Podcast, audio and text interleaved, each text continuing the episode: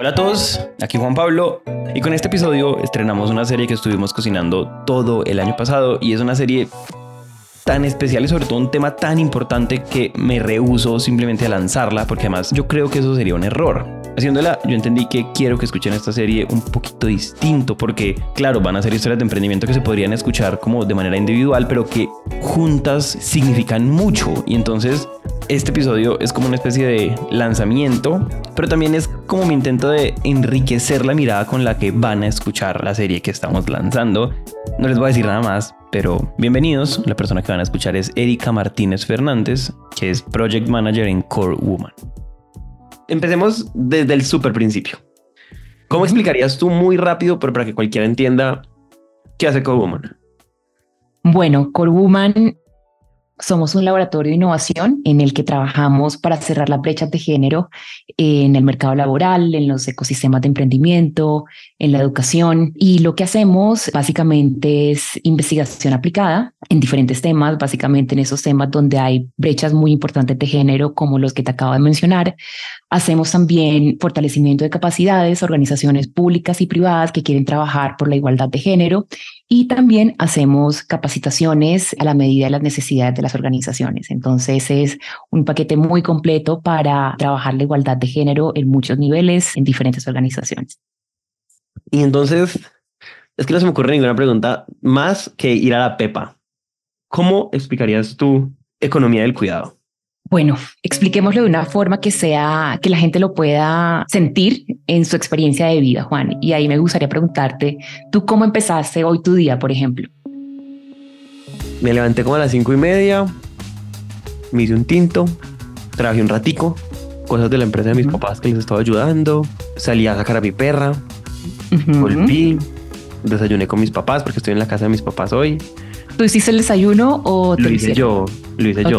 Pues desayunaron mi papá y pues mi papá y yo y yo lo hice. Y desayunamos los dos y después me senté a trabajar. Me hice otro tinto. Dios mío, 10 de la mañana ya van dos tintos.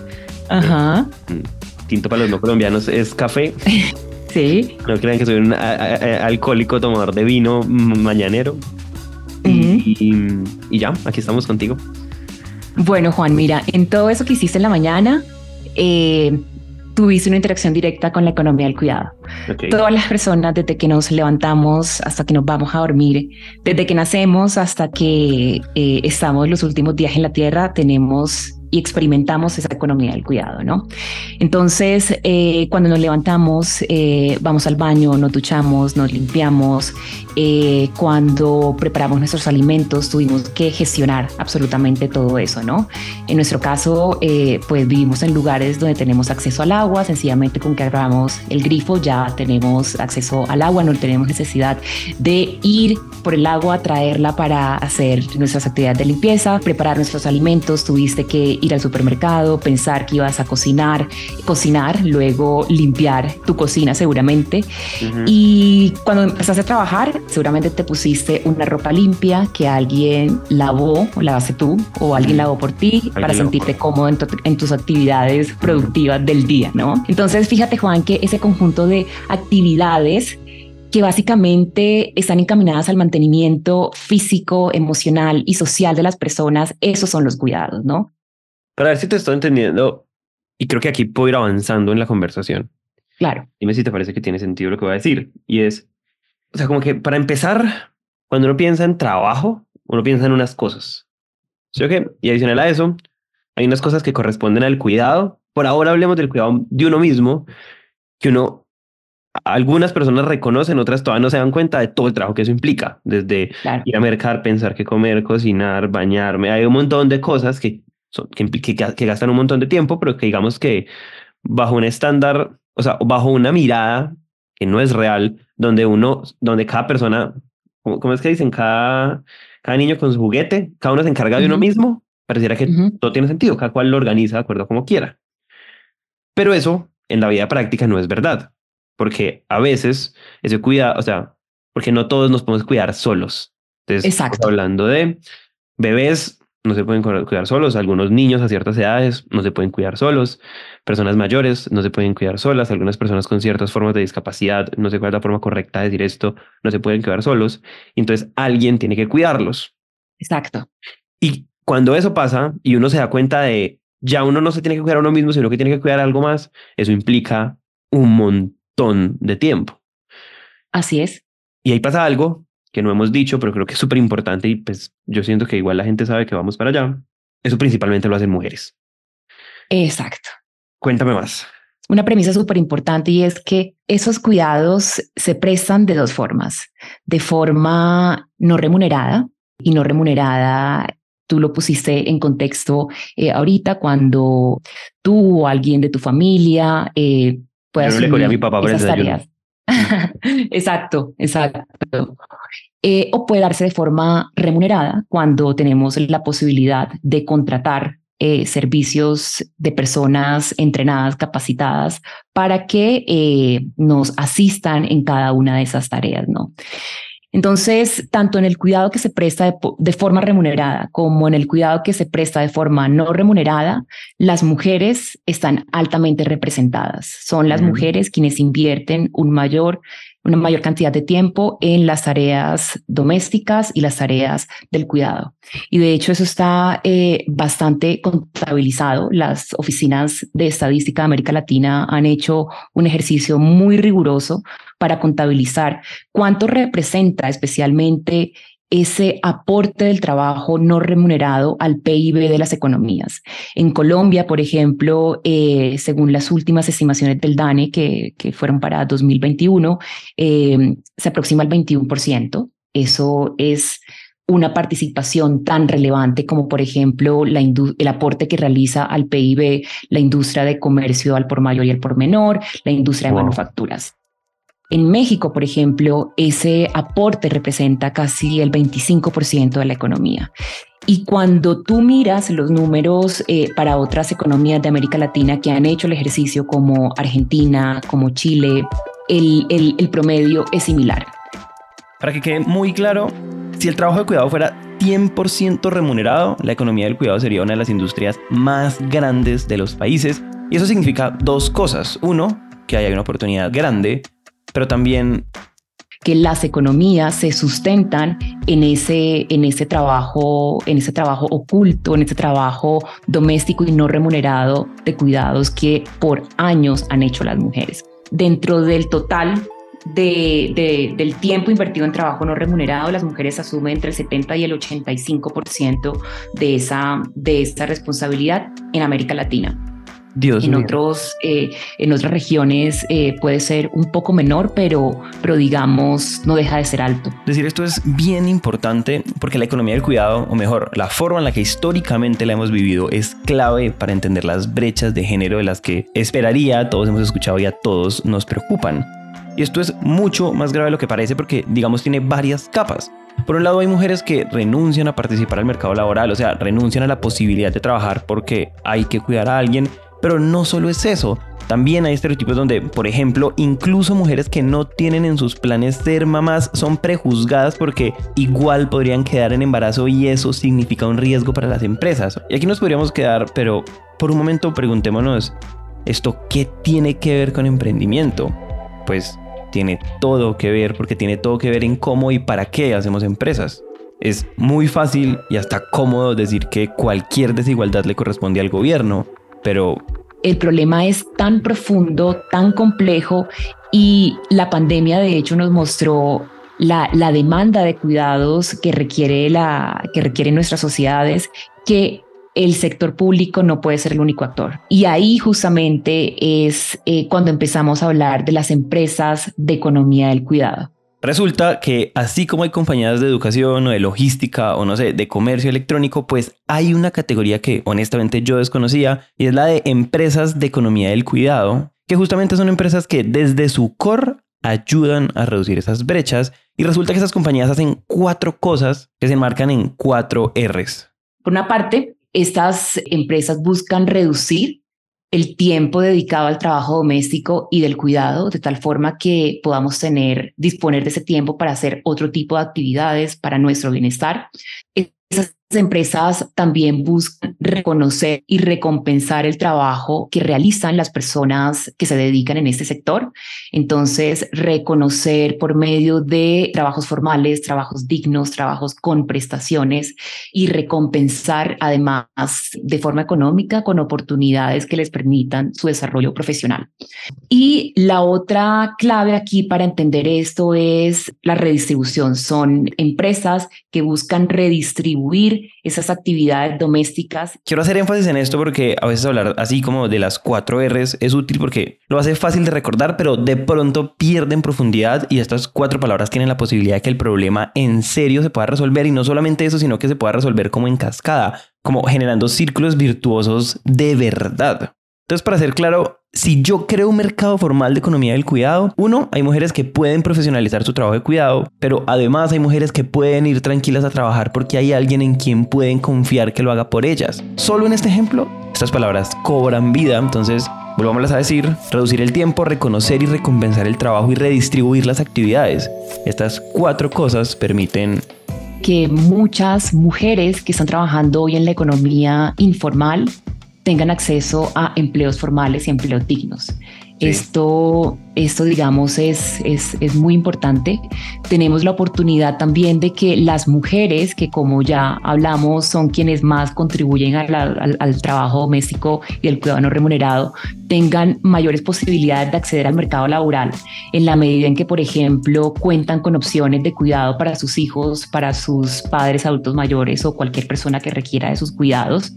Al mismo tiempo, las empresas pueden tener la oportunidad de tener un mayor número de talento el cual pudieran reclutar y obviamente esto tendría impactos muy importantes sobre, sobre la productividad, eh, no solamente de, las, de, de, cada una de las empresas, sino que a nivel agregado esto podría ser, ser muy potente como, un, como una palanca de desarrollo económico para los países. Ahora. ¿Sí fue claro? Sí, pero profundicémoslo, porque una de las cosas que yo entendí haciendo este podcast pura mierda, eh, entendí ahorita hablando contigo, es que el impacto no solo es económico, el impacto tiene un montón de características que son aún más valiosas y de pronto no son fáciles de ver. Claro, entonces ese tipo de, de, impactos de beneficios se ven desde el lado económico, ¿no? ¿Qué pasa cuando, por ejemplo, a una trabajadora doméstica tú la formalizas, recibe sus ingresos, tiene un empleo estable? en, nuestro, en nuestro estudio comprobamos cómo, por ejemplo, esos beneficios no solamente se pueden observar en el empoderamiento económico, sino que van a muchas otras dimensiones. Puede impactar, por ejemplo, la salud mental en la medida en que una mujer tiene un empleo bien remunerado y es reconocido su trabajo. Estas mujeres han evidenciado, por ejemplo, mayor tranquilidad, mayor calma, mejor, mejor calidad de sueño. Eso obviamente tiene un impacto muy importante sobre el bienestar de las mujeres tienen más tiempo para conectar con sus familias, con sus comunidades, tienen la posibilidad de ahorrar, de planear para un futuro, de alcanzar independencia económica y en muchos casos, y esto ha sido hermoso, como muchas empresas han logrado evidenciar cómo muchas mujeres que consiguen un empleo mejoran su autoconfianza, mejoran la forma como, como se sienten y se presentan ante el mundo. O sea, en pleno boom de bienestar, la economía del cuidado habilita las condiciones para que más personas del mundo, la mayoría de ellas mujeres, accedan a esas condiciones que como espero todos entiendan, no solamente tiene que ver con los ingresos, que obvio son importantes, sino también en cómo yo me veo ante el mundo. Y entonces resulta que hay empresas, empresas que desde el mercado pueden cerrar esas brechas. Entonces, Eri, ¿por qué estamos teniendo esta conversación? Entonces, antes de eh, empezar a hablarles de la serie, hablemos de mm, este proyecto que se llama Care Economy Knowledge Hub, que se traduciría algo así como Hub de conocimiento de economía del cuidado. De economía del cuidado. ¿Qué están haciendo ahí y qué descubrieron? Eh, bueno, es el, el Care Economy Knowledge Hub es una iniciativa financiada por el IDRC de Canadá y Open Society Foundations y es una investigación eh, a escala global que busca entender cuáles son esas soluciones que el mercado está proporcionando en la economía del cuidado, ¿no? Y eh, estamos, hemos estudiado esas empresas en África subsahariana, en el sudeste asiático, en América Latina. De hecho, Core Woman hizo la investigación para América Latina con el objetivo de, por una parte, identificar y documentar cuáles son esos negocios, cómo son sus modelos de negocios, cómo han logrado estructurar sus empresas, cómo han evolucionado en qué consisten sus soluciones y al mismo tiempo presentarle a los inversionistas la gran oportunidad que hay en la economía del cuidado a través de estas empresas. Nosotros en la primera fase del proyecto mapeamos casi 200 empresas de economía del cuidado en todo el sur global y aquí América Latina tiene una gran representación, como el, el, el 40% más o menos son empresas del cuidado en América Latina. Y entonces cuando nosotros nos enteramos de este proyecto, dijimos, parce, contemos esas historias. Por eso, los próximos seis episodios que vamos a publicar en Emprendete son algunas de esas compañías que mapeó el equipo de Core Woman. Es lo mismo que hacemos aquí en Emprendete, o sea, historias de vida, historias de negocios, pero al mismo tiempo es la posibilidad de cerrar una brecha que es urgente cerrar y quisiéramos que también escuchen esas historias desde ese lente. Eso, como dije al principio, enriquece la mirada. Y para terminar, porque la primera historia de esta serie ya está al aire, los dejamos con el final de la conversación que tuve con Erika.